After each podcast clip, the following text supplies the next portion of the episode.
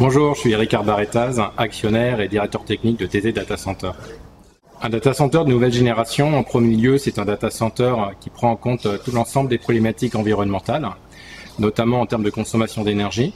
C'est un data center qui prend en compte les problématiques de souveraineté euh, numérique actuelle.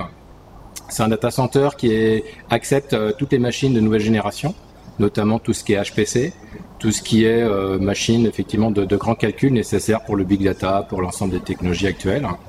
C'est en fait beaucoup de choses et, toutes ces contraintes en, étant en même temps un data center euh, très accessible pour les clients. Euh, on conçoit un data center de nouvelle génération en réfléchissant réellement aux besoins de nos clients.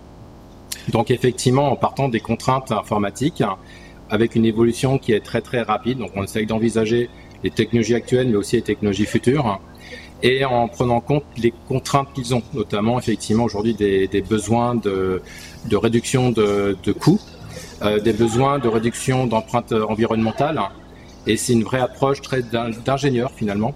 Euh, doit partir, c'est pas effectivement, on pourrait croire que c'est un, data center, c'est un projet avant tout immobilier ou financier. Euh, et maintenant, il faut vraiment partir d'une approche vraiment d'ingénieur du besoin client.